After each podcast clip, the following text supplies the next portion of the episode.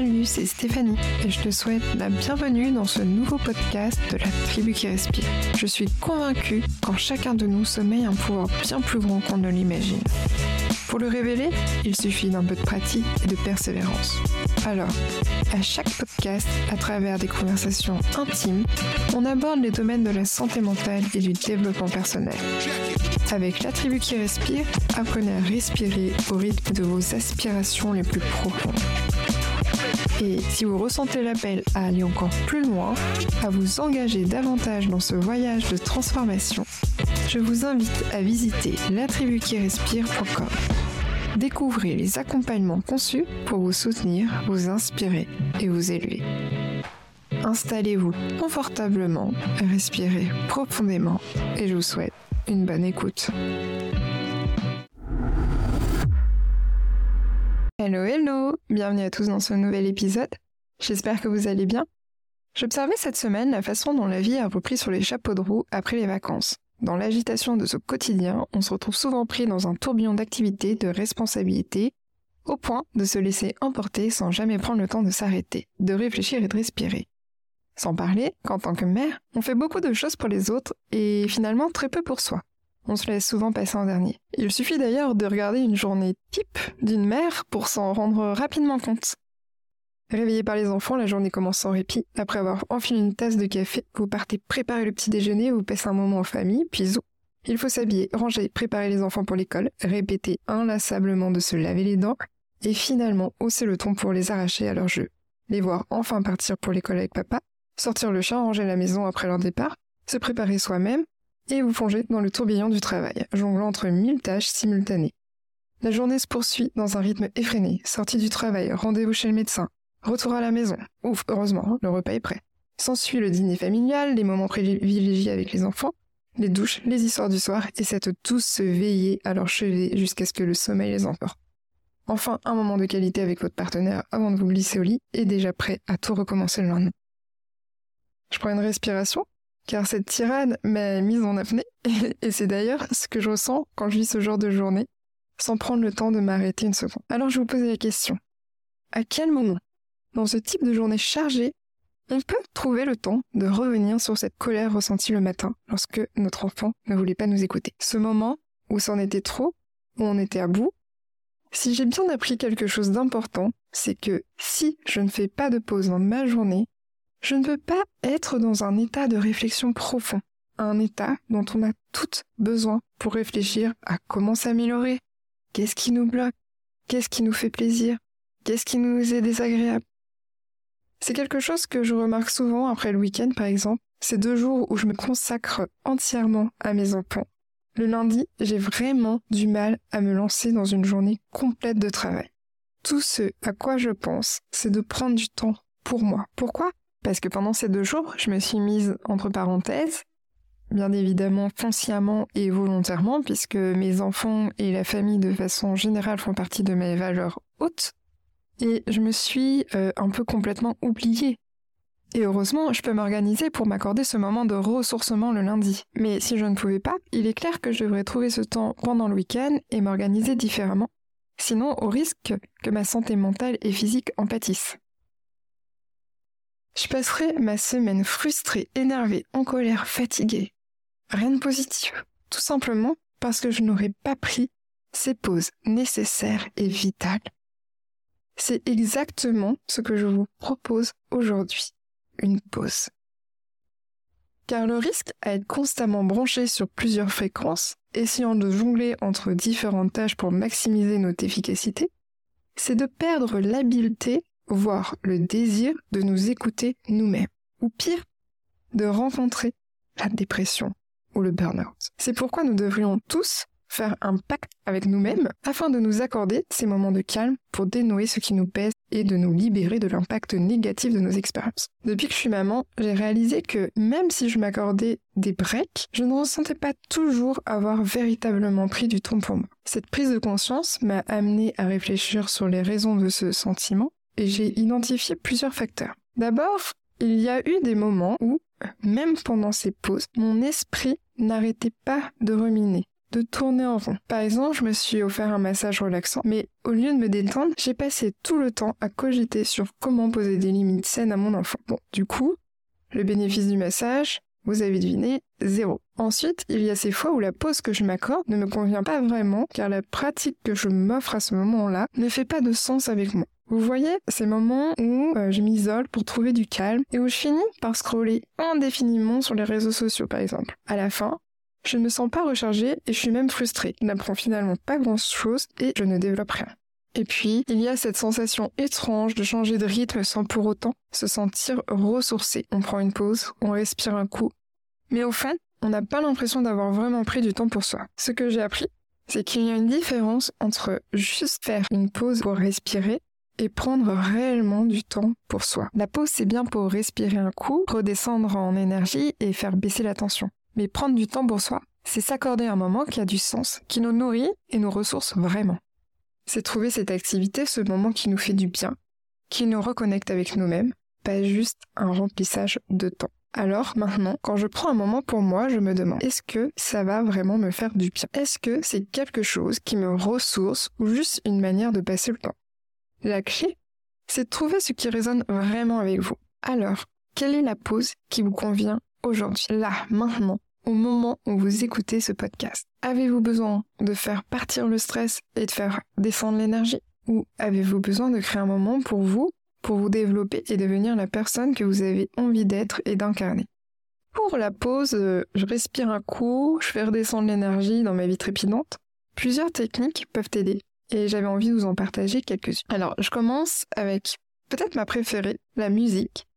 Je l'adore car elle possède une capacité remarquable à influencer mon état d'esprit et à gérer mon stress sans me demander un engagement de temps important ou superficiel. De nombreuses études scientifiques ont démontré que l'écoute de la musique réduit le niveau de cortisol, l'hormone associée au stress, tout en stimulant la production de dopamine, souvent appelée l'hormone du bonheur. Dans mon cas, J'adore profiter des moments où je suis seule dans ma voiture pour mettre ma musique préférée à fond.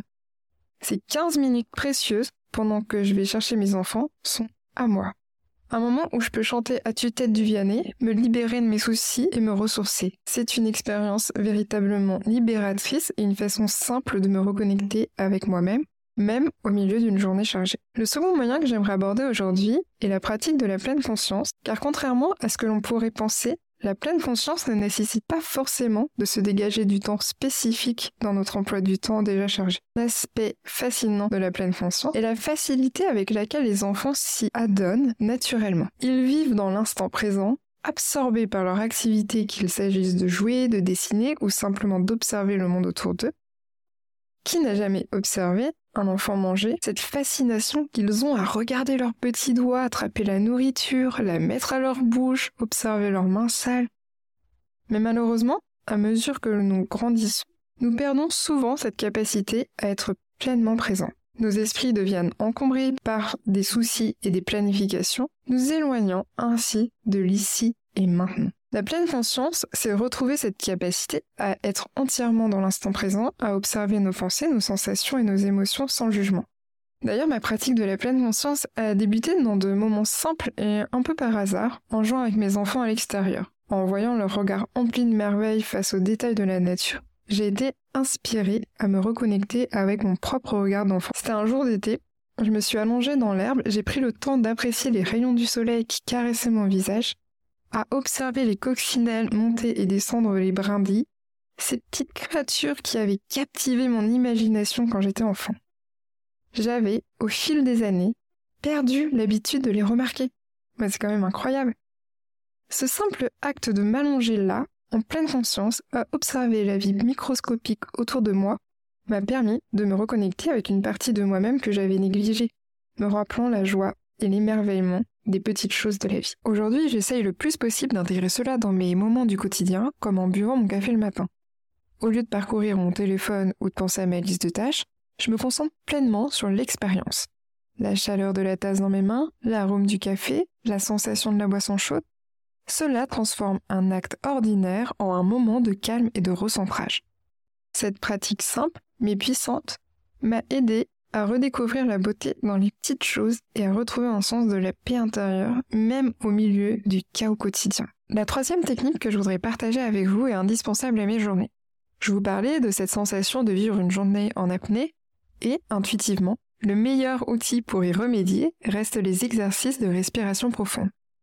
Des techniques telles que la cohérence cardiaque, la respiration diaphragmatique et la respiration 4-7-8 représentent des outils pépites. Ces pratiques, loin d'être de simples pauses temporaires, sont de véritables investissements dans notre santé mentale et physique.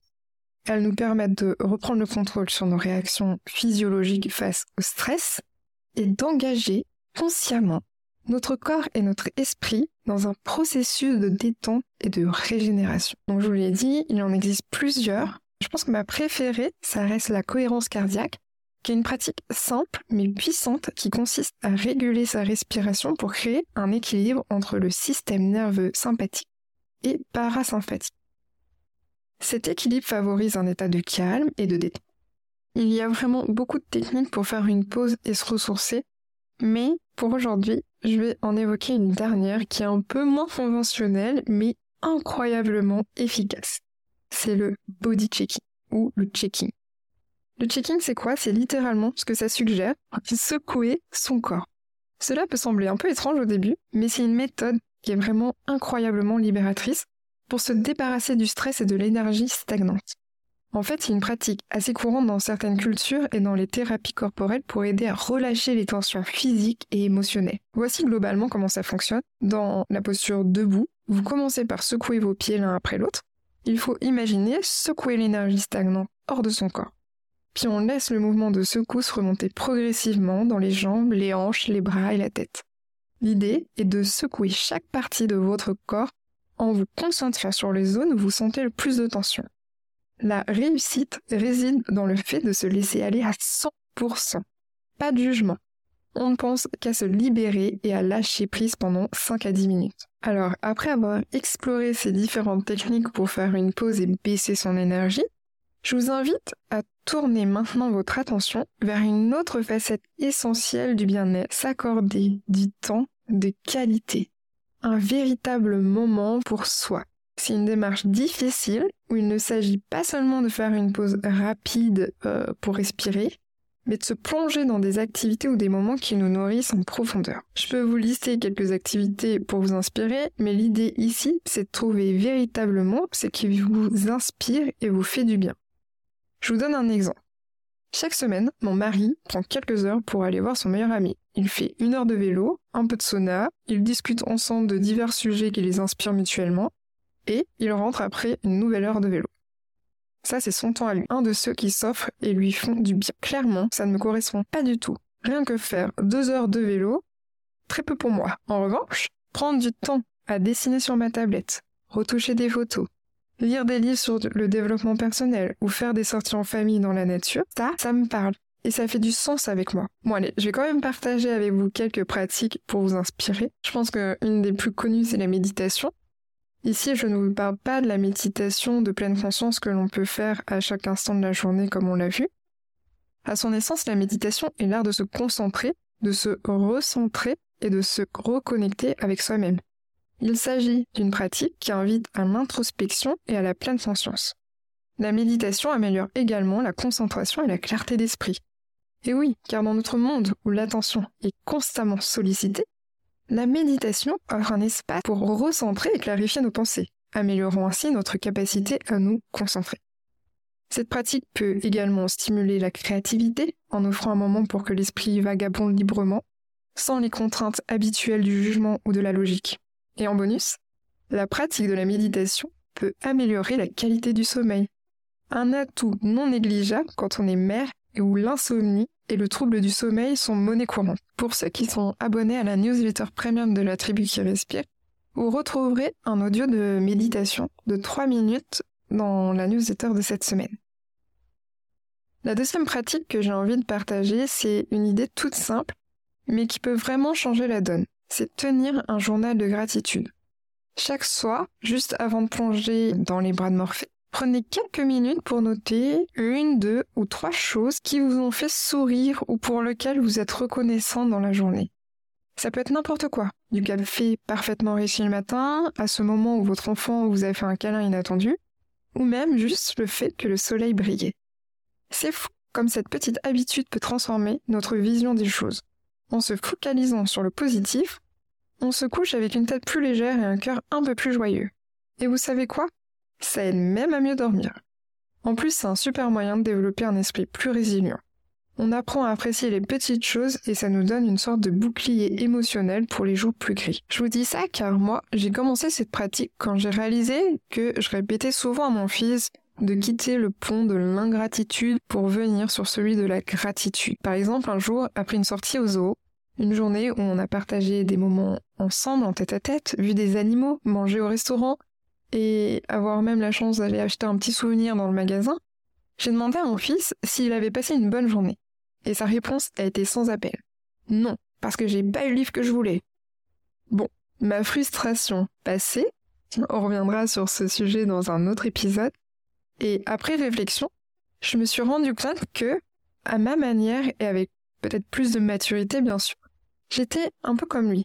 J'avais et j'ai toujours tendance à me concentrer sur ce qui ne va pas, sur mes échecs, plutôt que de reconnaître et d'apprécier les bonnes choses qui m'arrivent et mes réussites. Et pas besoin de faire un roman, hein. juste quelques lignes dans un carnet. Le truc, c'est de le faire régulièrement. Vous verrez, au bout d'un moment, ça devient un rituel vraiment agréable, un peu comme un rendez-vous avec soi-même pour se rappeler tout ce qui est chouette dans notre vie. Et c'est ça le cadeau que l'on s'offre aussi, pouvoir replonger au fil des années dans ces petites choses de notre existence qui nous ont fait du bien. Enfin, la dernière pratique que je souhaite partager avec vous, c'est un peu mon must-have, le moment où je prends le plus de plaisir à me connecter avec moi-même, c'est un moment assez sacré pour moi et très personnel, c'est de tirer une carte d'oracle. Vous savez, ces jeux qui regorgent de messages inspirants et de réflexions. C'est un peu comme recevoir un petit conseil ou un mot d'encouragement de l'univers ou de votre subconscient. L'idée, c'est de prendre un moment dans votre journée, peut-être le matin pour bien commencer ou le soir pour décompresser, pour tirer une carte au hasard. Chaque carte porte un message ou une image qui peut vous donner à réfléchir, vous inspirer ou même pour vous motiver. Moi, j'aime prendre le temps de faire ça le matin, au calme, après le départ des enfants.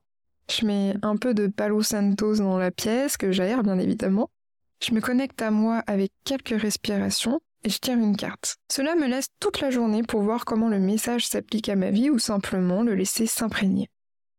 Ce que j'adore avec cette pratique, c'est qu'elle ne demande pas beaucoup de temps, mais elle peut vraiment vous faire voir les choses différemment. Parfois, le message de la carte résonne étrangement avec ce que vous vivez, comme si c'était exactement ce que vous aviez besoin d'entendre à ce moment-là. Il existe bien évidemment plein d'autres techniques que vous pouvez mettre en place. Il y a faire une Sunday reset ou simplement une bonne douche méditative. Je vous encourage à expérimenter pour trouver le truc qui vous inspire et qui ancre votre pratique, que ce soit pour quelques minutes le matin, pendant une pause au travail ou le soir avant de dormir. Voilà les amis, Merci d'avoir écouté cet épisode jusqu'au bout. Si vous l'avez apprécié et qu'il a trouvé un écho en vous, je vous encourage à le partager avec votre entourage et à vous abonner à la newsletter de la tribu qui respire pour ne rien manquer. Pour ceux qui souhaitent approfondir le sujet, je vous invite à vous inscrire à la newsletter premium. Cette semaine, elle vous donnera par exemple accès à des exercices dédiés au recentrage sur soi, avec des audios de cohérence cardiaque, de méditation des exercices d'écriture, la méthode pour faire du body checking et ainsi qu'une playlist associée. Tout est en description et on se retrouve la semaine prochaine et d'ici là, prenez bien soin de vous.